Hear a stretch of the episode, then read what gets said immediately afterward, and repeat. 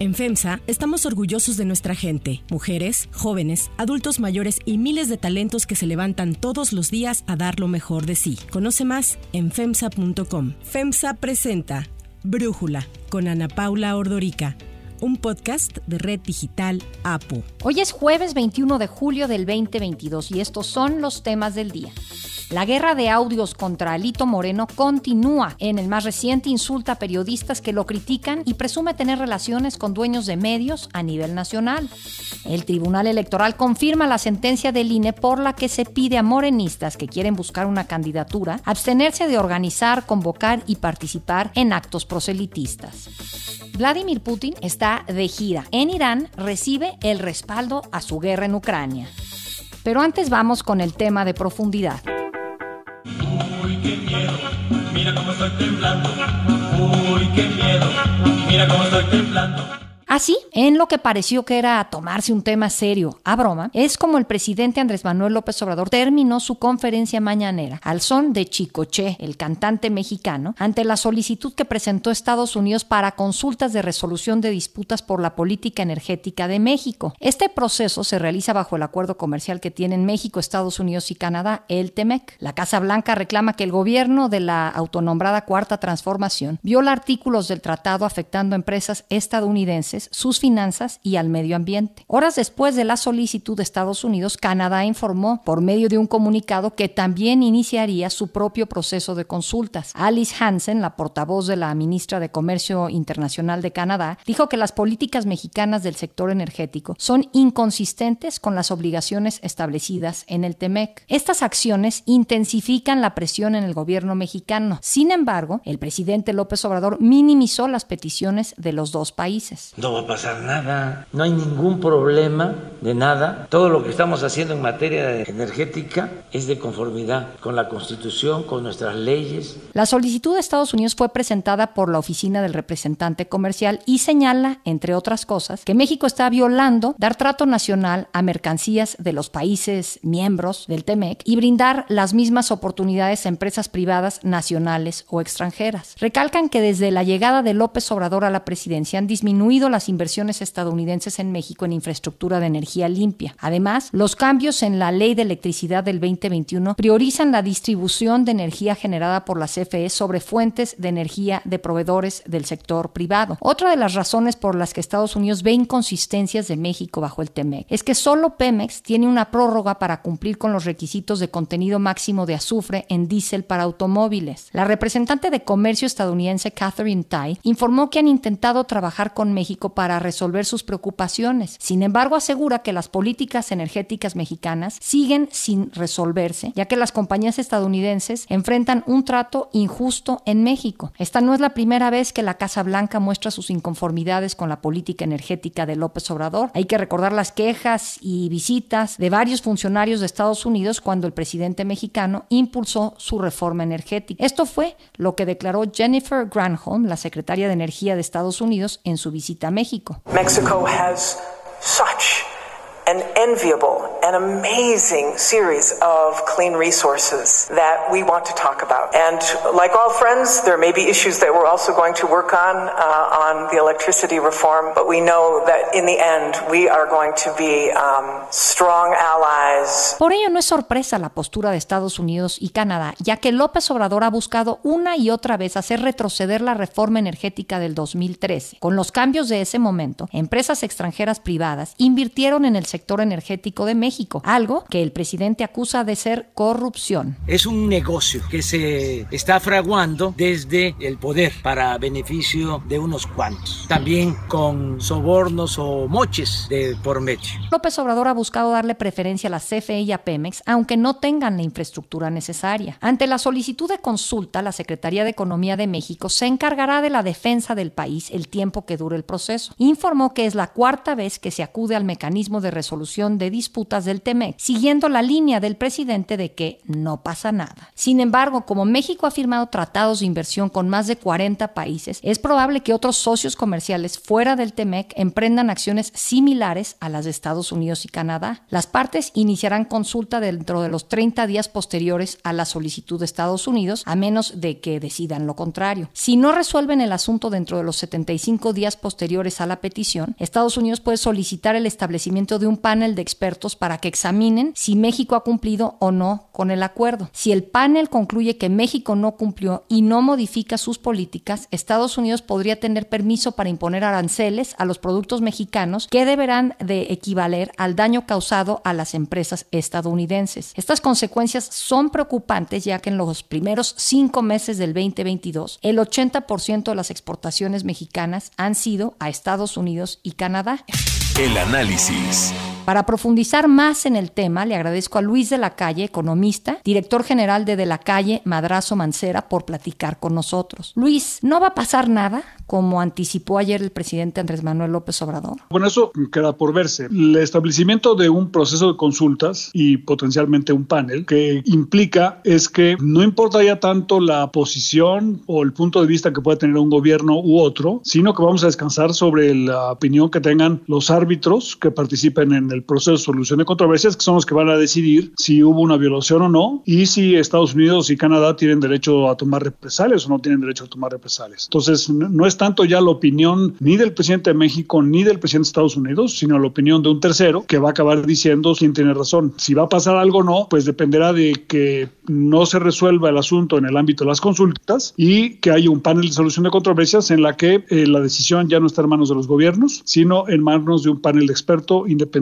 y presumiblemente objetivo. ¿Y ahí qué pasa? ¿México tiene que acatar lo que resuelva este panel? Pensando en que, conociendo al presidente, antes no decía nada, si puede minimizar la resolución de este panel, yo creo que esa es la pregunta. Bueno, los paneles de solución de controversias de los tratados de libre comercio no obligan a los países a cambiar su marco jurídico. La soberanía que tienen los países para modificarlo persiste, pero sí crea obligaciones en términos de la reparación del daño para las partes agraviadas en caso de que no haya cumplimiento con el panel arbitral, como bien implicabas tú en tu intervención inicial. Si México, eh, por ejemplo, Estados Unidos está ahora, México y Canadá lo llevamos a un panel en materia de reglas de origen de automóviles. Ese panel está por concluir, estamos en las últimas etapas del proceso litigioso y se espera que el laudo arbitral sea hecho público quizá a finales de septiembre o en octubre. Si México y Canadá obtienen un laudo favorable y Estados Unidos decide no cambiar sus regulaciones en materia de reglas de origen, está en su derecho a hacerlo, pero México y Canadá tendrán entonces el derecho de imponerle sanciones comerciales a Estados Unidos para restablecer el equilibrio original de la negociación y crearle un incentivo a Estados Unidos para que cambie su legislación o sus medidas en materia de reglas de origen. Entonces, en la misma situación se podría encontrar México en unos meses en caso de que tengamos una solución adversa en el panel arbitral. Ahora, ¿qué tan grave te parece el hecho de que Canadá y Estados Unidos hayan decidido hacer esta solicitud de consultas? Vamos a ver cómo evoluciona, pero este no es un caso, digamos, de todos los días. Este es un caso muy importante por tres razones. La primera es, hay un componente, digamos, ideológico y de, y de percepción de las partes sobre lo que se implica y se negoció y lo que está detrás del modelo, digamos, de tipo de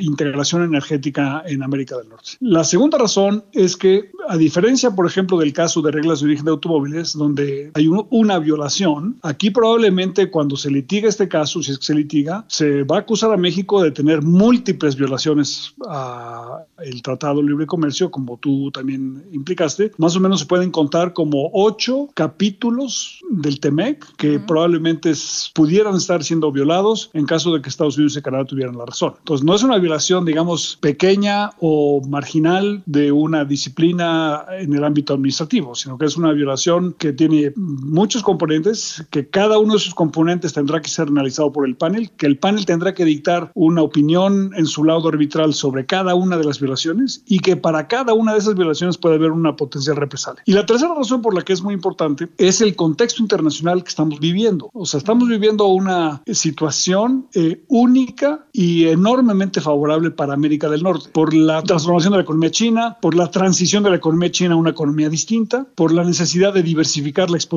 al riesgo chino que tienen las economías occidentales y por los problemas que existen en Europa en términos de precio del gas, relaciones con Rusia por la invasión a Ucrania y la poca competitividad que hay de las empresas europeas con los precios de energía que tienen en esa región. Entonces, América del Norte está en una posición irrepetible para volverse tremendamente competitivo en el ámbito industrial y de manufactura y el principal beneficiario de esta situación es México. Entonces, si lográramos en México tener con América del Norte una integración en el mercado de energía, los beneficios para el país en términos de inversión, de creación de empleo, de aumento de las exportaciones y de crecimiento económico y de recaudación que tanto le importa al presidente para poder sufragar los gastos sociales y la infraestructura que requiere el país es inmensamente grande. Entonces, no solamente, digamos, estamos ante una posible violación, sino que también probablemente estemos desperdiciando una oportunidad irrepetible para la cual se requiere energía competitiva, limpia, diversificada, abundante, y eso solamente puede obtenerse con una integración en América del Norte, porque en América del Norte se tiene hoy en día la energía más abundante y más competitiva y más diversificada del mundo. Tú escribes a veces en el Universal estas conversaciones en el Palacio y donde está este doctor Acton que habla con el presidente ficticio y le trata de explicar pues justamente lo que tú estás, o sea, este tipo de cosas que estás diciendo. ¿Cuál puede ser el contraargumento que le podrían dar al doctor Acton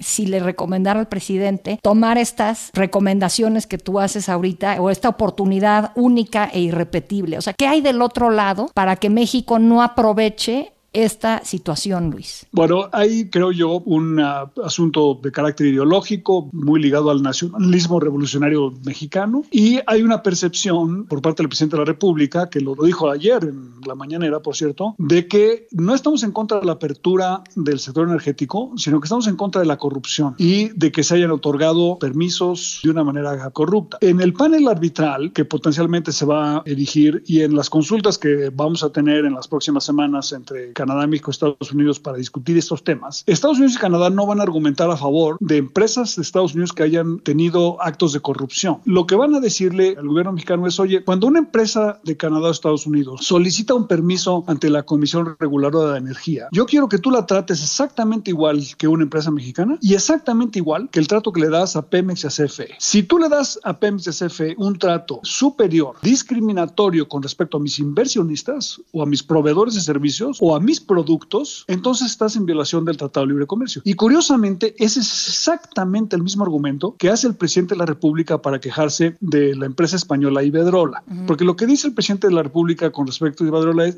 es, a Iberdrola le estamos dando un trato que es superior al que se le da a las empresas mexicanas. Bueno, aquí lo que están pidiendo los Estados Unidos y Canadá no es que les des un trato superior, sino solamente que les des un trato igual al que se le da. Y entonces varias de las regulaciones que se han puesto en México en materia energética en los últimos tres años tienen como propósito, no lo digo yo, lo ha dicho el propio presidente de la República, favorecer a Pemex y a la Comisión Federal de Electricidad. Bueno, esa es ese trato discriminatorio es la litis de este caso y entonces de lo que tiene que convencerse al presidente para solucionar el conflicto es de que no se está pidiendo escoger entre Pemex o los inversionistas privados o los inversionistas de Estados Unidos y Canadá, sino es Pemex y los demás, todos en las mismas condiciones y no unos mejor que otros. La litis, esta litis que tenemos, uh -huh. es una oportunidad extraordinaria de un ejercicio pedagógico sobre la importancia del Estado de Derecho y el Estado de Derecho significa que todos tengamos acceso a los mismos derechos y tengamos también que cumplir exactamente con las mismas obligaciones. O sea, el tratado México, Estados Unidos y Canadá tiene altas disciplinas, pero son simétricas. Es decir, todos tenemos los mismos derechos y todos tenemos las mismas obligaciones y una de ellas, por cierto, es cumplir con la ley y no caer en casos de corrupción. Luis de la Calle, muchísimas gracias por esta explicación clarísima.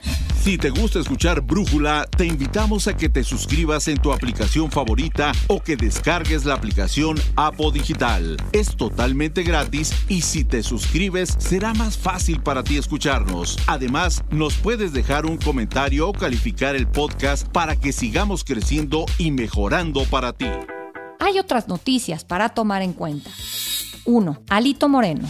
La campaña contra el dirigente nacional del PRI, Alejandro Moreno, por parte del gobierno de Campeche continúa y ahora Laida Sansores, la gobernadora, ha dado a conocer un nuevo audio en donde se escucha a Alito insultar y amenazar a periodistas que hablan mal de él. Te pones putazo Rosaura Mijangos, ¿cómo no vas y le tomas foto? Esta es una prostituta, y vas a ver tú si vuelves a sacar algo. El dirigente priista asegura que aunque no es periodista, es político y sabe qué es lo que más duele para atacar a los comunicadores. Alito Moreno afirma tener vínculo con directivos de medios de comunicación nacionales a quienes dice que les puede pedir publicaciones en contra de quien lo critique. Yo soy brother de los dueños de proceso, todo, todos esos son mis bros. El audio de Moreno se presentó después de anunciar que obtuvo un amparo para que Laida Sansores y cualquier otra autoridad se abstuviera de difundir contenidos audiovisuales y emitir declaraciones, opiniones, manifestaciones y comentarios en su contra y de su familia. Y aunque Alito Moreno exhibió en redes que intentó notificar a Sansores del amparo, la gobernadora igual dio a conocer los audios y dijo que tiene más de 80 horas de grabación y 43.800 mensajes enviados a Alejandro Moreno por legisladores, gobernadores, empresarios y periodistas. Así se refirió Sansores al dirigente del PRI. Es un hombre asqueroso, porque la perversidad se le da a todo eh, lo que es un bandidaje todo terreno que él siempre ejecuta, acciona y que ha tenido a un pueblo en el puño, ejerciendo la tiranía, extorsionando empresarios. 2. Freno a campañas anticipadas.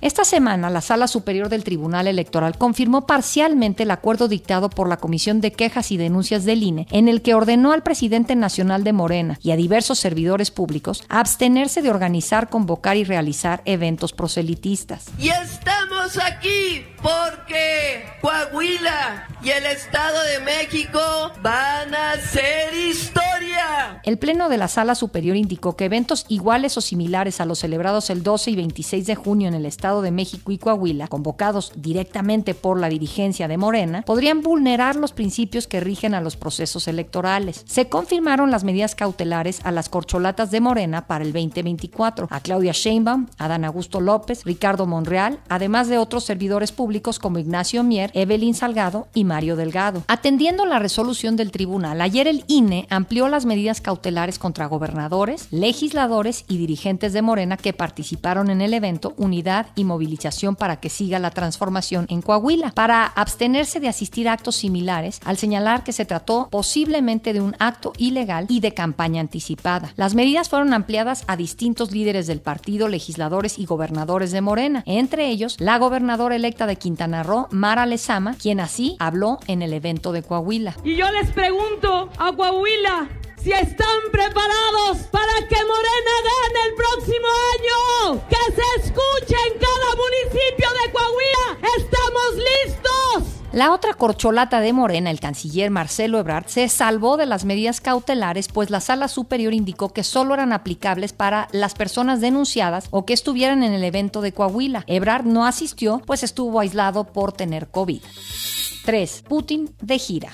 Vladimir Putin, el presidente de Rusia, está de gira. En su viaje a Irán, el líder supremo de ese país, Ali Khamenei, le dijo que Occidente se opone a una Rusia fuerte e independiente y sostuvo que si Rusia no hubiera enviado sus tropas a Ucrania, más adelante habría sido atacada por la OTAN, una declaración que se parece mucho al discurso que ha manejado Putin en los últimos meses. En el segundo viaje al extranjero desde que Rusia lanzó su ofensiva militar en febrero, Putin habló con el presidente iraní Ebrahim Raisi y con el mandatario turco Recep Tayyip Erdogan sobre el conflicto en Siria y usó su gira para discutir una propuesta respaldada por la ONU para reanudar las exportaciones de cereales ucranianos con el objetivo de combatir la crisis mundial de alimentos. Para Brújula, Stephanie Enaro, analista internacional, nos ayuda a entender esta gira de Putin y su importancia. Con ello le dice al mundo que no está solo, especialmente después de las sanciones impuestas por Estados Unidos y la Unión Europea, y también que sigue siendo un líder, porque en esta visita se va a llevar a cabo una cumbre trilateral con Irán y Turquía respecto al conflicto sirio, además de un acuerdo con Turquía sobre el gran ucraniano, lo que se traduce en un viaje a la capital del principal enemigo de Estados Unidos en Oriente Medio y en una reunión con un líder de la OTAN. Esto último, para mí, es lo más importante porque Turquía ha sido un miembro controversial desde que inició la invasión de Rusia al este de Ucrania, oponiéndose oponiéndose en un principio al ingreso de Suecia y Finlandia a la organización y reiterando últimamente que podría bloquear su ingreso si no cumple sus condiciones. Por lo que si se logra elaborar un acuerdo para reanudar las exportaciones del grano de Ucrania, aumentaría definitivamente su peso dentro de la OTAN y también su reputación como mediador en el mundo, sobre todo con respecto a un problema tan importante que nos afecta a todos en el mundo, porque con el alto de las exportaciones del grano ucraniano han aumentado los precios de los alimentos y esto podría dejar a muchas personas en el mundo sin tener que comer. Con el presidente de Irán, Ebrahim Raisi, Putin acordó reforzar las relaciones bilaterales y ampliar la cooperación para garantizar la seguridad en la región, apuntando que están decididos a garantizar la seguridad en los estados independientes. Turquía, un miembro de la OTAN que ha estado en bandos opuestos a Rusia en los conflictos de Siria y Libia e incluso ha vendido drones que las fuerzas ucranianas han utilizado para atacar a soldados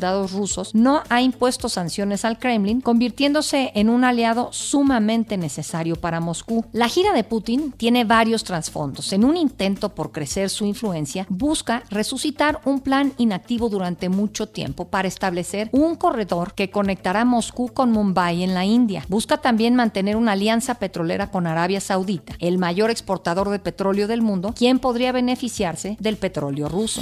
Yo soy Ana Paula Ordorica, Brújula lo produce Batseba Feitelson. En la redacción, Airam Narváez. En la coordinación y redacción, Christopher Chimal. Y en la edición, Cristian Soriano. Los esperamos mañana con la información más importante del día. Oxo, Farmacias ISA, Cruz Verde, Oxo Gas, Coca-Cola FEMSA, Invera, Torrey y PTM son algunas de las muchas empresas que crean más de 245 mil empleos tan solo en México y generan valor como parte de FEMSA. FEMSA presentó Brújula con Ana Paula Ordorica, un podcast de Red Digital APO.